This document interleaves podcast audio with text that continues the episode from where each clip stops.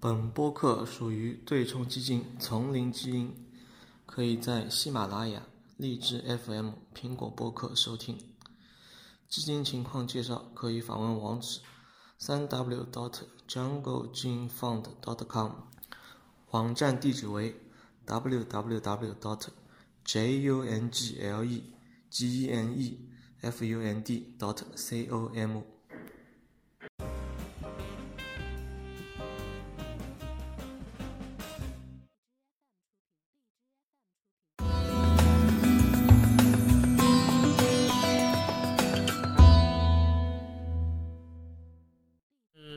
讲那个最近公布的数据里面比较，呃，波动性，就是说，呃，离原先的情况变化比较大的吧。一个是美国的二手房销售数量的同比增长，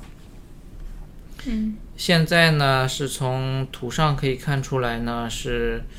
下跌的，是呃是已经蛮长时间处于下跌状态了。它从一八年开始就进入一个同比的一个下跌状态，就是二手房的销售量比起去年是下跌的。现在呢是在呃今年年初的时候是最低点，那你觉得是下跌了百分之十。现在呢也是处于百分之四负呃下跌百分之四。那你觉得下跌的原因可能有哪些呢？我就是销售下跌嘛，就是认为现在房价太高了呀。嗯，那你觉得这个东西下跌对有什么影响呢？下跌嘛，就是一个连锁反应吧，就是现在可能房价太高了，大家认为想买房的人认为呢，现在付付这个价格呢负担不起，嗯呃，可能会这个时间如果拖得过长的话呢，卖方可能会就是现在因为房价还是环比是微涨的，嗯如果说这个买房的销售总量下降呢，就是买房和卖房之间呢达不成协议的话呢，可能卖房的人会，呃，看谁先熬不住吧，卖房的人先降价，还是买房买房的人呢先去，啊、把你房子买了，这样的话房价也会有所上升。嗯这个呢是处于僵持状态，僵持状态呢，嗯，可能还会持续下去吧。所以现在这样一直在跌的状态，是因为买方跟卖方在一个互相博弈的情况下吗？对，至少说呢，现在的房子呢，不是说是大家都愿意去花这个价格去买了，因为美国的房价可能，呃，是比较开放自由的，然后反映真实的购买情况和居住情况，所以，呃，所以这个可呃这个呢，可以跟一六年之前一五年左右，呃零五年左右吧，因为零六年时候出现了房价的下跌。呃，最后导致了零八年的金融危机嘛，在零五年的时候就已经是房屋的销售量呢是下降了，那你觉得现在的情况跟当当年的情况有一些不一？样。呃，有一样地方就是说可能房价比较高一点，但是现在呢，房屋市场的杠杆呢就不是很高，所以说呢可能不会像，即使房价跌的话，不会像零八年的时候造成这么大的一个扩散效应。嗯因为我们看的另外一个数据呢，就是美国的房贷的比率占呃个人收入的百分比，这个值呢是现在目前是比较低的，可以说是零呃零一零一零二年到现在是最低的。呃，零一零二年至今是最低的一个数字，可能只是占到了百分之八十七。最高的时候呢，就是在零五年、零六年、零七年的时候，金融危机之前占到了百分之一百十、一百十五左右。嗯所以现在，而且是现在从这一百十五左右再下降到百分之八十七，还在一路的下降。所以说个呃，那家庭的财务状况是比较好一点，嗯并没有说是大家都借了钱去买房子，它一个房贷呃就是占那个个人收入的百分比情况。是相对呢较轻，可能房即使房价下跌的话呢，也不会造成啊呃对杠杆呢不在这儿。嗯但是呢，现在呢，值得担心的呢，可能呃，在股票市场的杠杆可能会比想象中要大一点。嗯呃，我们曾经也看到过一个数据，就是股票市场的投资者的杠杆水平是一个比较高的水平。然后我们下次也可以对这个东西进行讲一讲，因为呢，杠杆在哪里？如果那个地方出现下跌的话，价格下跌的话呢，就是会对经济造成比较大的影响。嗯房价现在还可以，房屋市场还可以，呃，杠杆不是很高。嗯，然后那接下来一些波动水平比较大的数据是什么呢？还有就是我们看日本的一个东京新公寓的一个销售销售的户数呢，是和去年同比是下跌的非常大，这个是跟上一个月比呢是下跌了比较大，这是日本数据里面变动比较大的，所以这个呢是值得引起注意，是之前呢都还处于呃一个相对均衡的状态，现在忽然呢这个月呢是销售的那个新公寓的销售数量呢是大幅下降了百分之三十九，这个是嗯。呃可能因为全球经济不好，对日本的这个冲击力呢是比较大一点。像日本的出口数据啊，因为它是出口导向型经济，它出口世界的经济不好，对它出口是影响特别大，然后呢，对它那个购买力之类的都有点呃影响是特别大的。所以说日本的那个呃出口的一个上涨和下跌的幅度都是非常非常大的，比起其他国家要大。可能日本的房屋市场呢对此的敏感度呢也是相对较高。呃，日本经济呢就是从呃呃今今年开始呢就是比较差一点，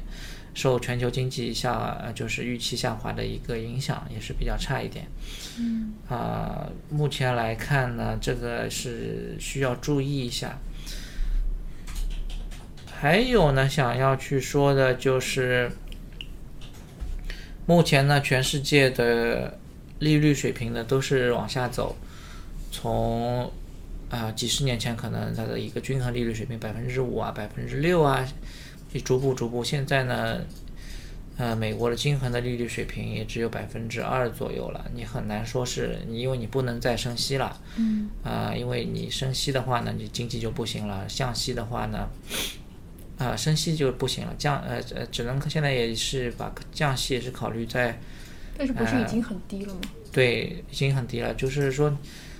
之前很低了，之前很低是因为经济处于危机状况，是很低，这是可以理解的。嗯但是现在已经复苏了，复苏之后你要提升的话，也只提升了百分之二，本这本来是零利率，现在是百分之二利率，也是比较低一点。所以说呢，这个说明什么问题呢？就是经济呢是处于一个依赖于政府的刺激，还有中央银行的货币刺激的依赖度呢是非常非常高的。嗯。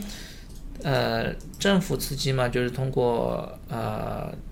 举债，政府举债来扩大，呃，政府举债来扩大一些基建啊，全世界都这样，基建或者说是提高老百姓的福利，这些东西，或者是减税，就就美国就是减税，这样的话呢，就是这些东西来刺激经济，但现呃，但是你不能无限制的举债举下去嘛，这样的话，你债务水平太高的话呢，可能导致你的评级下降。嗯呃，但目前来看呢，就是债券因为都对未来的经济的增长呢不是很看好，所以说把十年期的国债呢都压得比较低一点。嗯所以说政府呢也不怕说是债务水平的一个上升，因为国债水平、国债利率依然依然非常便宜，所以说我发债还是以比较低的一个利率去发债的。所以说，呃，但是呢有一个问题就是你不能无限制的这样发债下去，你。发债的目的呢，是在提高劳动生产率。就等劳动生产率上来之后呢，整个国家的一个经济的一个效率会提升，这样的话呢，会使国家的经济上升。但是现在还没有达到，呃现在呢，我们要等那个劳动生产率上来，之前的所有的刺激政政策都是为了等等待劳动生产率的上来。劳动生产率上来呢，就是靠投资之类的拉动。呃，目前来看呢，一季度美国和日本的劳动生产率呢，都还是在上升的，处于一个上升的周期。这个周期呢，是从一七年开始的，呃，还是比较那那我比较乐观有个问题啊，嗯，就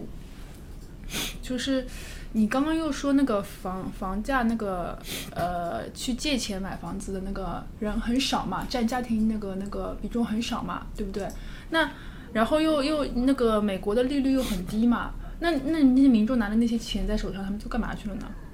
呃，就是说买房的比率是降低了，但是你还要看别的嘛，他可能去消费啦，可能去、呃投资在股票市场之类的东西，都可能都有可能，这个是很呃都有可能的。呃，那所以民众有更多的闲钱去投到股票里的话，那股票市场不是前景对啊，现在不是是已经涨了很多了吗？股票市场涨了很多了。呃，现在看呢，就是劳动生产率呢，它可能会这增长呢会持续下去嘛，就也就比较难说一点，因为目前呢，资本投入之类的都是在下降了，包括日本也是有下降的一个苗头。呃，日本的资本投入、资本投资都是之前都是涨得非常好，现在可能也有下降的一个苗头。这样的话呢，如果资本投入呢没有继续上升，呃，你的劳动生产率的上升呢也是比较比较危险一点。所以说呢，现在处于一个转折点，就是之前的一个经济的，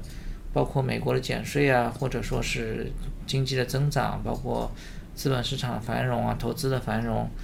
可能在现在面临一个挑战了，就是呃，会不会能够持续下去？所以说，我们要继续继续的观察，呃，国际关系啊，或者呃经济数据之类的。但目前来看呢，生生产率的增长呢，至少到一季度来看呢，都还是不错的，每日每日都是不错的。所以说，呃，接下来呢，可能股票市场可以值得去关注一下，因为股票市场